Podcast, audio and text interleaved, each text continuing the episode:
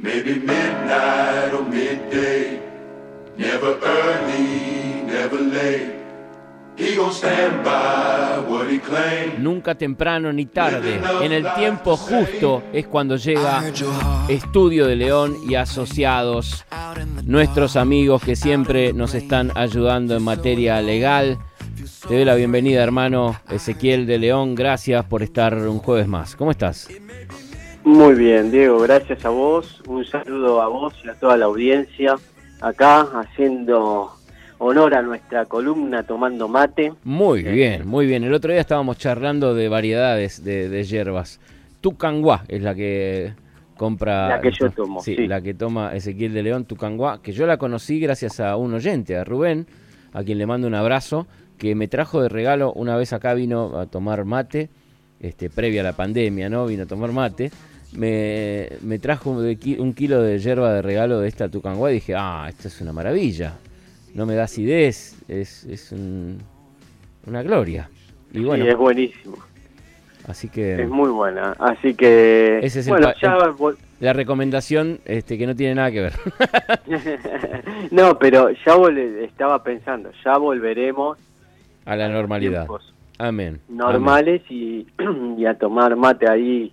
Eh, Totalmente, en vivo, en vivo acá, que es lo que más quiere la gente. En vivo, exactamente. En bueno, vivo. contame, eh, ¿de qué vamos a hablar Primero lo que quiero decir, Diego, es que mm, estamos abiertos a, que los oyentes nos manden todo tipo de consultas. Eh, Exacto. Obviamente que nosotros siempre le dedicamos a, a nuestra especialidad más fuerte o a la mi especialidad más fuerte que es lo laboral, pero también puede ser de accidentes, de sucesiones, de, lo que esté necesitando, que, se comuniquen, ¿no? Tanto al teléfono de la radio como como como a mi teléfono, ¿no? Claro. ¿Cómo es, Diego? El teléfono de Radio Ama, el WhatsApp de Radio Ama al que podés enviar una consulta ahora si querés, es el 11 28 86 0301 11 28 86 0301 y si no tenés obviamente el teléfono directo de Ezequiel de León que es el 11 66 06 40 86 no te lo puedes olvidar 11 66 06 40 86 ahí le puedes hacer una consulta que la primera consulta es gratuita y yo siempre les recomiendo que la hagan por escrito, porque en un mensaje de audio uno siempre se olvida de los detalles importantes y después tiene que enviar otro audio y se hace una cadena de mensajes interminable y a veces no hay tiempo para escuchar tanto el mensaje. Por más que ahora tengamos la herramienta de una X, 2X, eh, no fabulosa. Es, fabulosa, ¿no? Sí, sí, para los mensajes largos.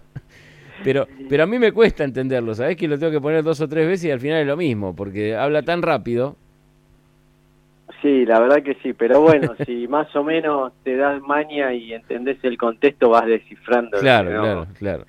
Eh, pero bueno. Pero, sí, es mejor, más práctico por escrito. Por escrito, que uno puede ver eh, claramente qué es lo que está consultando y, nada, queda mucho más, más a la vista, digamos, cuál es el problema, que en un audio, ¿no? En un audio tenés que volver para atrás, a ver qué me dijo, a ver qué año era por escrito. Si podés, hacelo por escrito al 11 66 06 40 86. Ahora sí, vamos al tema del día entonces.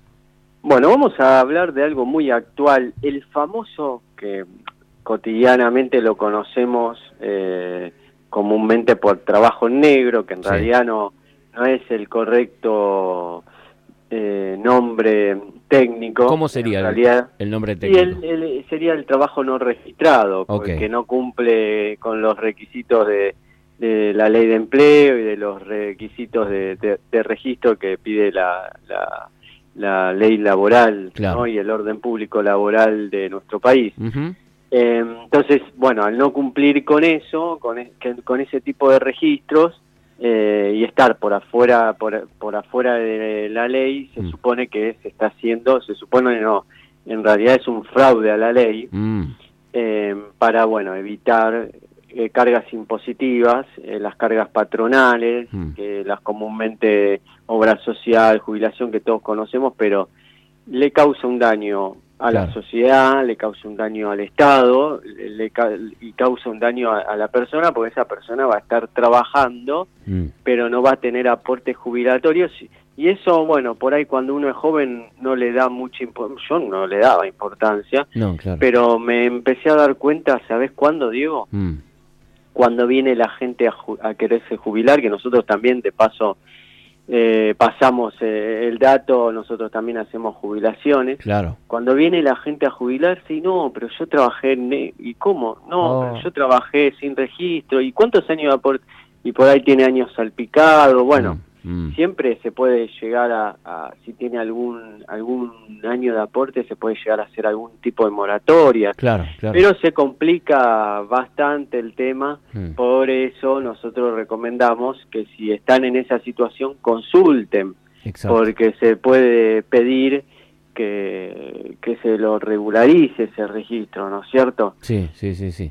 Esto, los aportes de, de, las personas, digamos, quedan en registros públicos, ¿no? Uno esto lo puede lo puede llegar a acceder un abogado, un, un Ezequiel de León que vaya a investigar ahí, a averiguar cuántos años de aporte tiene, está todo registrado, digamos. Sí, está, En el, sí está en el ANSES, en el ANSES sale, las famosas sábanas de, ANSES, y que ahí figuran todos los aportes, bueno, en AFIP si, si hay tipo, también hay varios tipos de aportes, si hay que ver si es autónomo, monotributista, pero siempre conviene estar bajo los registros de la ley, siempre es más sano para ambas partes, Totalmente. Eh, no solo para el lado del trabajador. Y ahora voy a explicar por qué. A ver.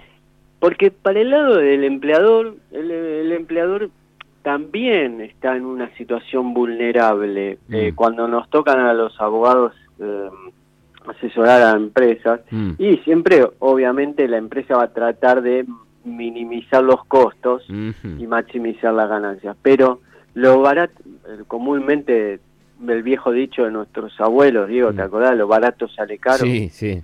Bueno te puedes ahorrar unos pesos ahora pero pero si este trabajador eh, se asesora va va un abogado intima por la correcta registración sí y va a tener un dolor de cabeza o lo va a tener que registrar con retroactivo todos los registros que no le hizo durante todos los años que estuvo sin registro o se va se va lo va a tener que indemnizar eh, con todas las multas que provee la ley que en realidad las multas no eh, son en, son para el trabajador obviamente mm. pero tienen un un, espíritu, digamos, el legislador cuando creó las multas de, la ley de empleo, es para desalentar este registro, por decir, bueno, si yo no lo registro y viene y, me, y me intiman a hacerlo y no lo hago, se puede considerar despedido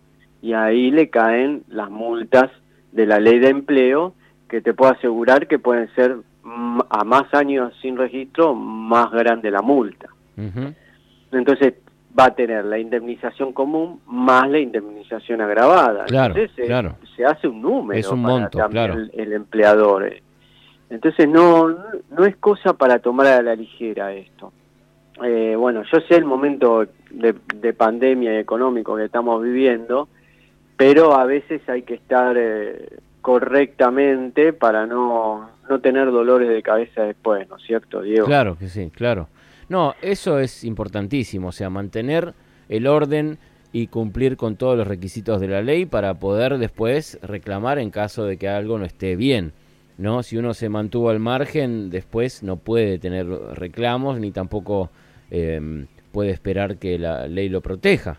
Así que lo importante es eso, mantenerse siempre em, a la diestra, digamos. Eh, exactamente. Y mira, y pero como todo, mm. hoy vamos a hablar de que, porque muchas veces se sobreentiende cosas como puede ser la prohibición de despido o mm. como puede ser, yo tuve consultas, por ejemplo, bueno, pero te doy tantos años y como que a veces creemos que la indemnización es como un derecho adquirido y no es así las indemnizaciones laborales son solo en el caso de despido. Si uno renuncia, pierde todo derecho a indemnización.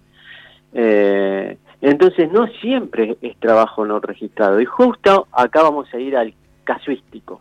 Tengo un caso, Diego, a ver. Eh, de un fallo de la Cámara Nacional de Apelaciones del trabajo de la Sala 2 del 19 de abril del 2021. Bien. Eh, que dice, la alocación de servicios profesionales, existencia de, varios clientes. Te pongo el contexto, es un trabajador, eh, en realidad era un profesional, en realidad que hacía todo tipo de, eh, manejaba las redes, por decir así, le hacía promociones a una empresa y muchas veces son o otras empresas o profesionales freelance que, que trabajan en, y administrador de redes sociales. Y no por eso tiene eh, un vínculo laboral con la empresa que recibe sus servicios. Puede ser una, por ejemplo, una locación de servicios y ese profesional le factura a la empresa. Entonces ahí no hay un fraude laboral y no hay un trabajo negro. Entonces siempre hay que analizar bien caso por caso. Pasa mucho también eh, con los profesionales médicos, eh, que no en todos los casos, obviamente que si está trabajando bajo relación de dependencia y, y, lo tienen mal registrado, sí es fraude a la ley. si ese profesional está siendo autónomo y le factura a otro, es eso es lo que se llama una alocación de servicios. Entonces, esto está bueno porque acá eh, es un trabajador que estaba bajo estas características que demanda a, la empresa por el correcto registro y los jueces no le dan la razón. Dicen, no, acá la empresa tiene la razón porque usted le hacía un servicio eh, como trabajador autónomo o como profesional, ¿no es cierto? Eh, entonces está, está buenísimo porque no siempre hay que dar por sentado de que siempre, siempre es, eh, digamos, un trabajador en negro o un trabajador sin registro. Se tiene que cumplir lo que dice acá. Y mira, si me permitís, Diego, voy a leer un pedacito, un resumen que tengo acá del caso. Sí. Ningún, ninguna relevancia guarda el hecho de que la empresa, a través de su equipo de comunicación, fueran las que en última instancia validaban o aprobaban las publicaciones. Porque claro, eh, cuando pone, supongamos, la empresa quiere eh, sacar algún tipo de comunicación o de publicidad a través de las redes, este administrador de redes lo, lo, lo hace, lo, con su creatividad lo crea y después obviamente se lo va a mostrar a ver si le gusta a la empresa, eso es lógico.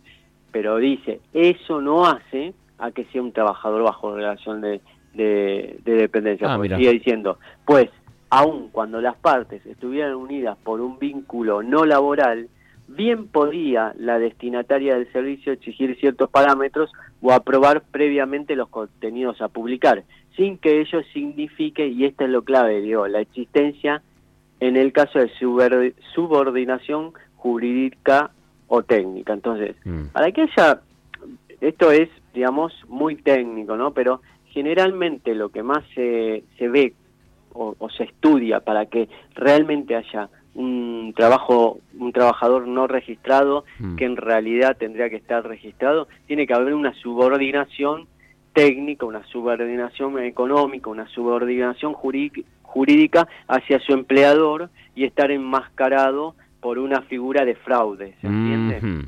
si no se si no se cumple eso y es este caso este era un profesional que administraba las redes puede ser no sé supongamos, te doy un ejemplo, acá no lo, no lo aclara, pero puede ser un licenciado en marketing, un administrador de redes, O, o, cualquier otra figura, inclusive nos puede pasar a nosotros, yo por ejemplo como, como abogado prestando mis servicios, pero eso no significa que yo esté bajo relación de dependencia que le, a quien le presto el servicio. eh, no sé si se entiende. Sí, sí, sí, claro, claro. Entonces, bueno, está bueno marcarlo porque uno eh, tiende a pensar de que siempre cuando no hay registro eh, se cumple el requisito de eh, que el otro está en falta y no es así. Bueno. Hay que analizar bien el caso. Caso, por caso, como decimos siempre, claro, caso por caso. Por eso te digo a vos que estás escuchando, que vos decís, ay, pero ahora, ahora me puso en duda, yo no sé si estoy o no estoy registrado. Bueno, comunicate al 11 66 06 40 86, el número de Ezequiel de León, tu abogado de confianza de estudio de León y Asociados.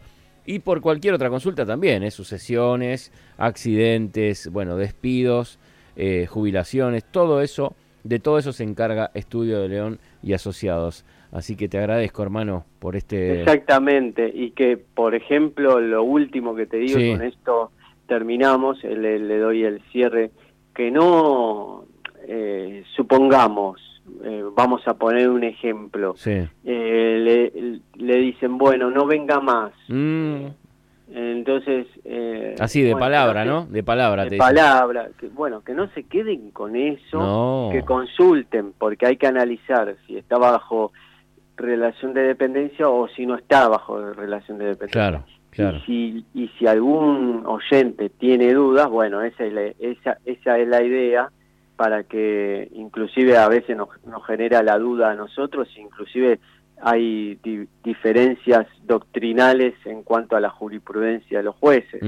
eh, entonces, por eso esto es eh, que lo tiene que analizar un, un profesional, un abogado, eh, en ese sentido, y ver si realmente hay relación de dependencia o no hay relación de dependencia. Así que los invito a todos los que estén con esta situación eh, y quieran consultarlo, pueden hacer a, mi celular o a la página, ¿no? www.estudioezequieldeleón.com. Exacto, estudioezequieldeleón.com, donde también podés revivir las charlas que tenemos con Ezequiel todos los jueves, que ya hay un montonazo subido, ahí, ahí está Estefanía, que siempre, siempre atenta, va subiendo las charlas. Me parece que hay alguna que le tengo que mandar todavía.